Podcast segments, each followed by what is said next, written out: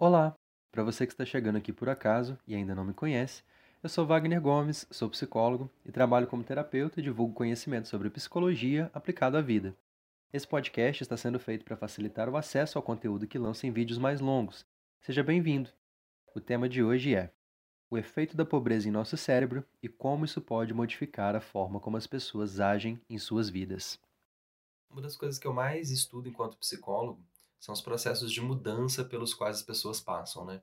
Como que uma pessoa que está se sentindo mal, está mais deprimida, pode mudar essa forma dela de estar no mundo e se sentir melhor e ter mais presença de bem-estar no dia a dia dela? Como que eu posso ajudar uma pessoa a modificar alguns comportamentos dela que atrapalham ela a atingir certos objetivos e com isso fazer com que, né, facilitar o processo de que elas atinjam algum objetivo específico que elas tenham. Então, em função disso, eu acabo falando e estudando bastante sobre o autogerenciamento das pessoas. Mas eu sou bastante crítico quanto a alguns aspectos que eu vejo às vezes sendo enfatizados demais, né, com relação a essa capacidade nossa de nos autogerenciar. Eu não gosto dessas motivações vazias, sabe? Que dizem que qualquer pessoa pode fazer qualquer coisa na vida dela. Existem coisas sim que limitam a nossa capacidade de se movimentar dentro da sociedade, de, de mudança mesmo em si. Eu acredito sim que quando você tem crenças positivas sobre você mesmo, quando você tem bastante esperança e tal, é, de que vai conquistar alguma coisa, isso auxilia demais no seu processo de realmente conseguir, de realmente mudar. Mas não é só isso que vai fazer com que você efetivamente consiga alguma coisa. Então, nesse sentido, uma coisa que eu estudo também é o que faz com que as pessoas mudem menos ou tenham um pouco mais de dificuldade de mudar, ou o que faz com que as pessoas permaneçam em situações difíceis durante um período muito prolongado de tempo. E hoje eu vou falar sobre um ponto específico disso, assim, uma das variáveis que eu encontrei, é, e eu vou falar especificamente sobre a questão da pobreza. Mais recentemente, nos últimos anos, tem havido aí alguns estudos mostrando o que que a pobreza acaba fazendo com as pessoas, com o nosso cérebro, com a forma como a gente reage ao nosso ambiente quando é, quando a gente está falando de uma pessoa que passou por uma situação de pobreza, principalmente de pobreza mais extrema, com falta de acesso a coisas mais básicas, como alimentação em algum momento, água, educação, enfim, estruturas básicas para a gente poder sobreviver. Esses estudos recentes, eles têm mostrado que quando as pessoas passam por esses processos, principalmente ali no começo da infância até os 9 anos de idade, mais ou menos, existe uma tendência de causar efeitos duradouros durante a vida. Esses estudos têm mostrado que essas populações elas têm uma tendência a responder de uma forma piorada a situações negativas na vida. Os estudos de imagem do cérebro, inclusive, têm mostrado que quando as pessoas são expostas a algumas situações negativas, elas têm uma ativação maior da amígdala, que é mais responsável pelas nossas emoções e por emoções negativas também, e uma ativação menor no nosso córtex pré-frontal, que é justamente o, o, a parte do nosso cérebro que ajuda e né, que auxilia a gente a ter uma melhor regulação das emoções. Também é uma área do cérebro que está muito associada com a nossa capacidade de planejamento e de pensamento abstrato, enfim. Então, basicamente, o que esses estudos estão falando é que as populações que vivem situações de pobreza na infância têm uma tendência maior para uma reatividade emocional maior e uma menor capacidade de controlar essas emoções. E aí uma das explicações né, que, que as pessoas têm encontrado, esses estudos são bem recentes, então não tem Uh, não temos conclusões ainda muito certeiras sobre como realmente essas variáveis interferem na vida das pessoas, mas uma das hipóteses que se tem é que quando você vivencia é, a pobreza durante muito tempo, em geral, você vai viver em ambiente bastante mais estressante do que o resto da população. E quando a gente vive esse estresse de uma maneira duradoura, né, durante muito tempo, a gente tem aí o que a gente chama de estresse crônico, né, que é um estresse que ele acontece não só por uma situação específica e logo se passa, mas um estresse mesmo que dura ali muito tempo e que faz com que você não tenha o período de alívio. Quando isso acontece, a gente acaba desregulando uh, os nossos sistemas que regulam o estresse, né? A gente acaba dificultando que haja uma boa regulação do estresse quando isso acontece. E isso está associado, inclusive, a patologias como a depressão e a ansiedade, por exemplo. Só que as modificações cerebrais, né, e as modificações de como uma pessoa reage em função de ter passado por uma situação de pobreza, não para nas questões emocionais. Tem alguns estudos mostrando também que há uma modificação na forma como as pessoas tomam decisões na vida delas. Existe uma tendência mais aumentada, por exemplo, para escolha para, né, que uma pessoa escolha uma coisa que vai dar uma vai ser recompensadora para ela de uma maneira mais imediata do que atingir um objetivo a mais longo prazo, por exemplo. O cérebro de todas as pessoas é mais ou menos programado assim. A gente tem uma tendência, né, a gente como ser humano tem uma tendência muito forte a querer de fato as coisas que dão prazer naquela hora ali que a gente está fazendo né? E, e ter uma dificuldade maior em pensar no futuro, em pensar em ações que agora, é, por mais que elas signifiquem nesse momento uma privação de alguma coisa, vai significar você ter uma, uma você ter uma recompensa maior, de maior magnitude mesmo no futuro. Só que quando a gente está falando de indivíduos, desses indivíduos estudados, né, que estão passando por uma situação de pobreza maior na infância, a gente vê que é uma tendência maior ainda pela escolha desse, dessas experiências, né, desses prazeres mais imediatos assim do dia a dia. E isso acaba atuando de uma certa maneira como um mais um fator perpetuador daquela situação de pobreza.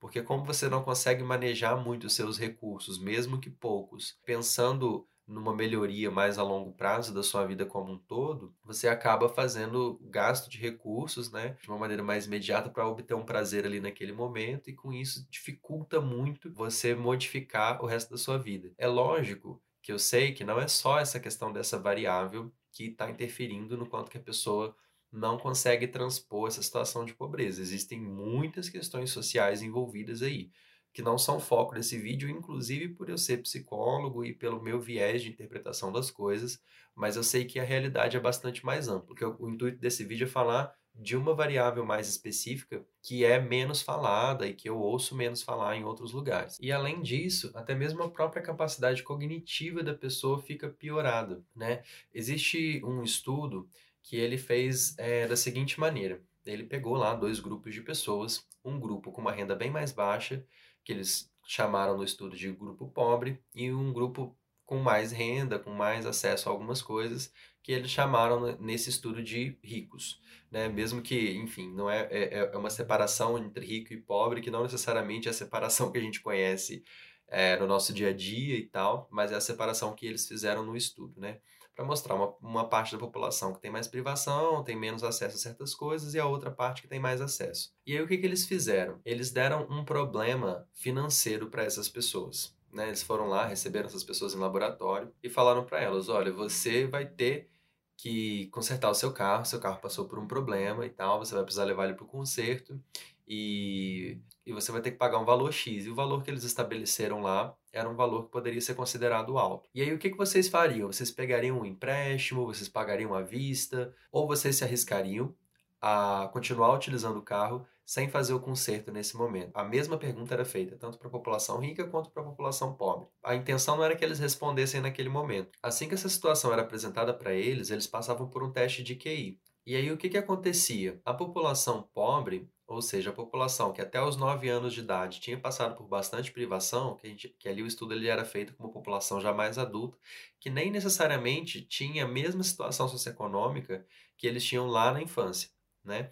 Mas a população que passou por mais privação ali até os 9 anos de idade tinha uma piora absurda. Eles iam muito mal, se desempenhavam muito mal no teste de QI, enquanto que a população rica não. A população rica mantinha, sabe? Da mesma maneira que eles respondiam a um teste de QI sem a presença desse problema que era apresentado, eles respondiam com o problema sendo apresentado. E a população pobre não. Quando era apresentado um problema financeiro para eles, eles tendiam a responder muito pior e a demonstrar uma queda cognitiva muito grande, o que não representava a inteligência real deles. Porque em outro momento, sem a presença de um problema financeiro, eles iam bem e tinham níveis de inteligência normais mesmo. E aí, o que, que os, os estudiosos pensam? Quando você joga um problema como esse, por mais que ele não seja real, pelo fato da pessoa já ter passado muito tempo vivendo problemas reais é, financeiros, existe uma tendência a que você engatilhe um pensamento sobre os próprios problemas financeiros que elas têm ou já tiveram na vida delas e que isso acabe ocupando bastante o sistema cognitivo delas,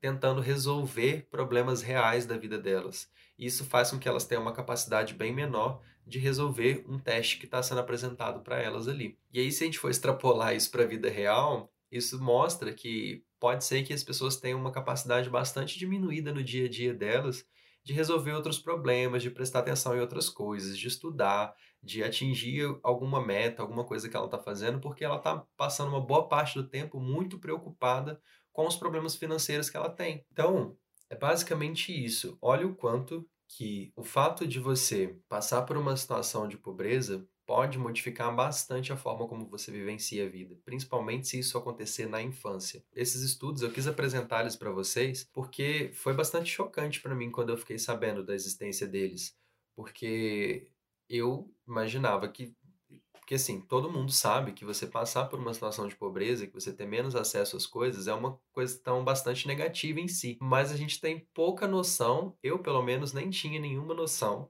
de que isso modificava de forma duradoura e negativa a sua vida, até mesmo depois de você já ter passado e superado aquela situação. E até mesmo podendo ser mais um fator que dificulta que você saia daquela situação de pobreza. É importante eu pontuar que isso não é visto como um problema permanente na vida das pessoas. Eles são problemas duradouros, mas que são passíveis né, de passarem por algum tipo de estratégia, de tratamento e tal, que pode melhorar a vida das pessoas. E essas modificações, elas também não são vistas como uma patologia em si, sabe? Como se o pobre ele carregasse uma doença por ter passado por aquela situação. Não é isso. E os estudiosos eles veem isso até como uma maneira de se adaptar ao ambiente em que se vive. Né? Imagina, se você está vivendo num ambiente bastante estressante, privação de, várias coisas, com muita dificuldade de lidar e tal ali naquele ambiente. No momento que aparece uma possibilidade de você ter um pouco de prazer, você vai querer acessar aquilo, independente se tipo se você poderia guardar aquilo e no futuro ter uma vida melhor, sabe?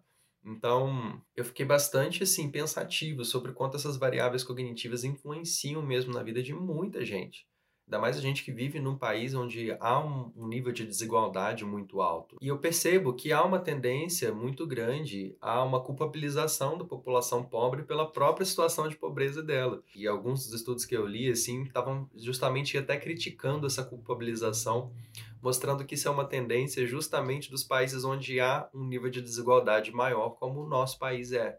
Né, como o Brasil é. E que em países onde há uma desigualdade menor, esse, o problema da pobreza ele tende a ser visto de uma maneira mais social mesmo, né? como um problema social em que a, o, o governo, a sociedade de uma maneira geral, precisa trabalhar para que aconteça menos ou para que zere de uma certa maneira. Enfim, é esse o intuito assim que eu tenho de fazer com esse vídeo, que vocês percebam que existem muitas coisas que influenciam no nosso dia a dia e às vezes a gente nem sabe. A gente tem uma tendência às vezes a olhar para as exceções, né? Pessoas que viveram situações assim, mas que conseguiram transpor aquilo e ter uma vida extremamente boa e de muita riqueza. O fato de você passar por essa situação não significa que você vai estar preso a ela. Como eu disse, isso tem sim algumas mudanças e não significa também que não há exceções, né? E que não há pessoas que mesmo passando por situações assim, continuam mantendo uma boa capacidade de resolver os seus problemas,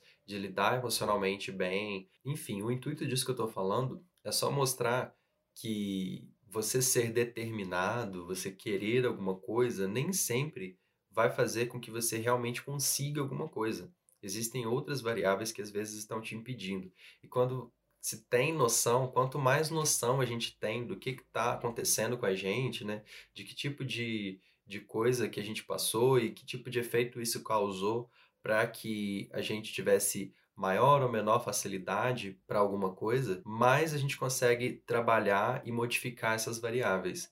Então, basicamente, a ideia é justamente mostrar mesmo assim, expor essa realidade para que a gente tenha mais facilidade de transpor essa realidade em seguida.